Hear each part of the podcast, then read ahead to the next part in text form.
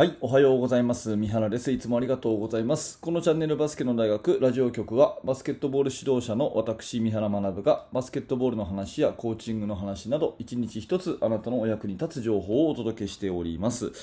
えー本日7月23日金曜日ですね。皆様いかがお過ごしでしょうか？今日は何といってもですねオリンピック、えー開会式ということで、えー非常に嬉しい歴史的な日ですよね、まあ、新型コロナウイルスの影響があって、ねあまり歓迎されないムードであることは確かだと思いますし、え私は東京に住んでいて、えしかもその東京でオリンピックをやっているということにもかかわらず、まあ、無観客だとかなんだかんだでですねあまりこう実感が湧かない、うん本来だったらね、えー自分の学校の生徒とか、えー自分の家族とかと一緒にねいろんなところを見に行ったりとかねしたいところなんですが、まあ、そういう雰囲気でもないというところで、えー若干のね寂しさはありますけれども、まあ、ただいずれにしてもですね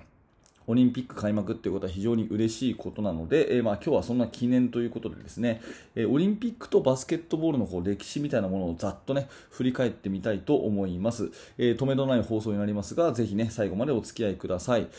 えー私はねオリンピックのバスケットに関してはね思い入れが非常に深くというのもですね、えー1992年のバルセロナオリンピック、ね、これは非常に歴史的なオリンピックだったんですが、えーアメリカの男子代表がですね初めて NBA 選手を出した時なんですね。うんえーマイケル・ジョーダンとかマジック・ジョンソンとかですね、えーラリー・バードとかそういう選手が出てきてもうどうにもならなかった時が1992年のオリンピックでしてその時私は小学校6年生でですね本当にそれでバスケットの魅力に取りつかれてねそれがあって今までバスケが好きだったと言っても過言ではないぐらいにやっぱりその印象があるんですね。だからオリンピックのバスケットっていうのはまあ特別なものがあります。で簡単にね世界の流れを言うとね1936年のベルリンオリンピックでバスケットは男子が正式種目になりました。でその時にですね、えーずっと強かったのはアメリカ。とにかくアメリカなんですね。ずっとずっと強かったですよ。で NCAA、まあ、要は大学生ですね。大学生しか出なかったにもかかわらず一度もただの一度も負けなかったんですね。でただの一度も負けなかったえーオリンピックの記録に土がついたのは1972年、まあ、ほぼ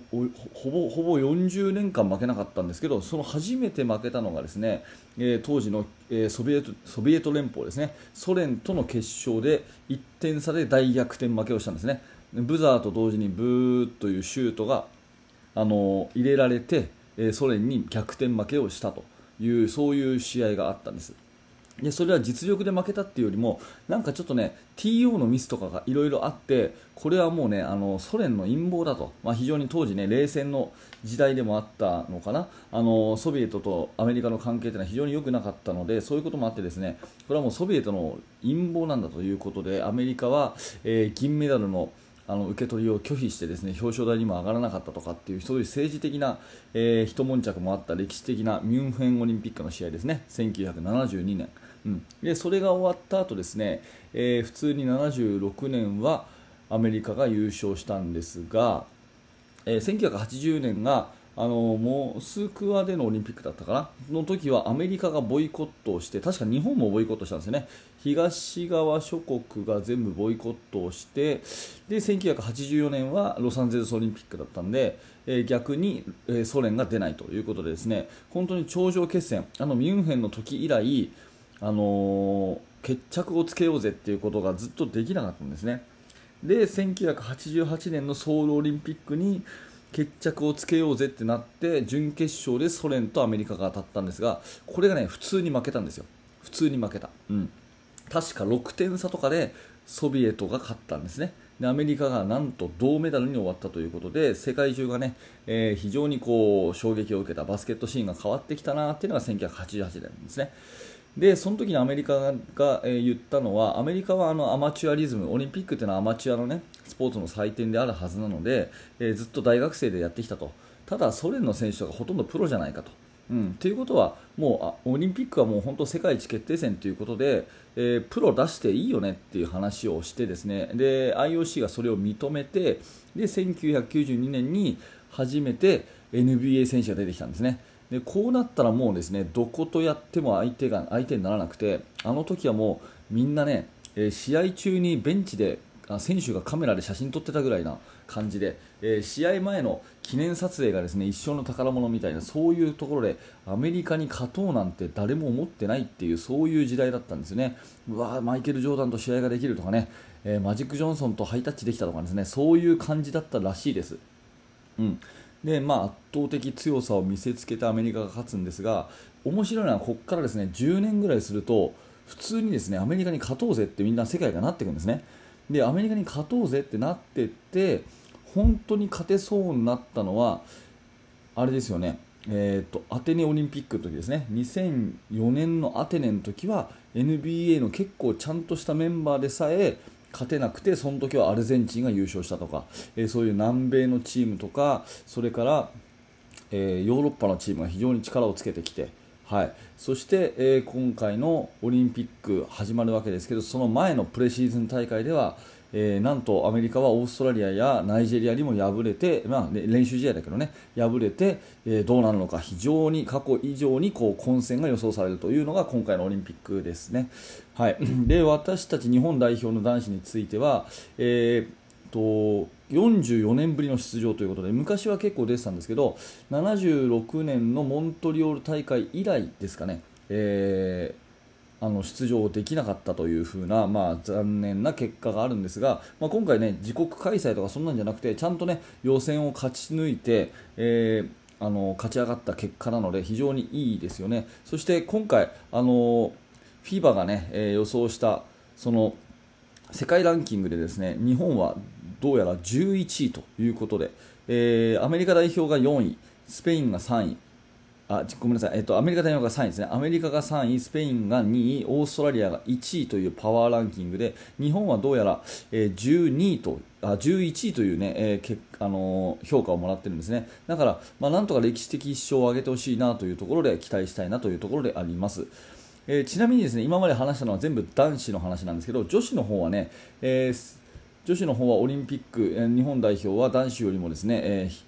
少しこう成果を上げていて、えー、過去4回出場をしています。で特にやっぱり記憶に新しいのはあれですよね。えー、と前回のリオオリンピックの時は最後アメリカに当たってしまってベスト4の,、えーあのー、進出まではならなかったメダルに近づかなかったんですけど非常にいい試合をしてですね、あのー、もう本当に向こうのリオでの現地での一番の人気チームは日本だったんじゃないかというぐらいにですね非常にこういい戦いをして日本のバスケットっていうのはあのこういう、ね、スピードとかえー、技術、それからスペーシングとかコンビネーションそういったところでですね勝負するっていう一つの青写真を完全に見せてくれたのが日本の女子の戦いだったんじゃないかなというふに思っています。でトム・ホーバスヘッドコーチはもうチーム立ち上げ東京オリンピックへの準備のね、えー、数年前からとにかく東京オリンピックではアメリカを倒して金メダルを取るんだというふうに、えー、もう宣言されてますのでもうそれに向かってね本当に、えー、チーム一丸となってやってると。であのアジアでもですね、えー、中国を倒してもうチャンピオンになってチャンピオンが定着してますよね、まあ、そんなところで非常に日本の女子のバスケットは本気でメダルを狙いにいけるというそういう大会になると思うので、えあのね明日以降始まる試合には大いに期待したいなというところでございます。あのこのオリンピックの話をね私、本当に今何にも見ないで喋ってるんですね。何にも見ないで喋ってるぐらいオリンピックのバスケットはね好きなんですよ、うん、とにかく好きなんですよね。だから、えー、本当に楽しみで、まあ、テレビを通じての観戦になりますけれども、まあ、応援していきたいなと思いますしこの放送を聞いてねあそうなんだと。ちょっとやっぱりあのそれもそこまで言うなら注目してみようかなという人が1人でも増えたら嬉しいなということで、え、お話をさせていただきました、うん。えーと、もうちょっと時間があるので最後ね3人制のバスケットですね。今回から、え、正式種目の3人制のバスケット。これはね面白いと思います。あの前回のリオオリンピックの時にね私は個人的に7人制のラグビーっていうのが面白くて、えー、非常に、ね、楽しかったんですけどもこの3人制のバスケットっていうのは見ててもね面白いしそれからミニバスとかね中学生にね練習としてやらせてもね非常にいい練習だと思うんですね。だからあんまり見る機会がないかもしれません。この3人制バスケットですけどオリンピックを境にですねえー、普及すればいいなというふに思ってます。特にね、えー、男子も女子も非常に技術の高い選手日本代表もそうだし、えー、ヨーロッパそれから、えーと、中南米の選手もですね非常にスキルの高い選手多いので、えー、ぜひぜひですね3人制のバスケットも楽しみにしていきたいなというふに思います。はい。では、ありがとうございました。三原学でした。えっ、ー、と、もしね、よかったらメルマガの方の受講、そしてこのチャンネル登録よろしくお願いいたします。はい、えー本日もありがとうございました三原学でしたそれではまた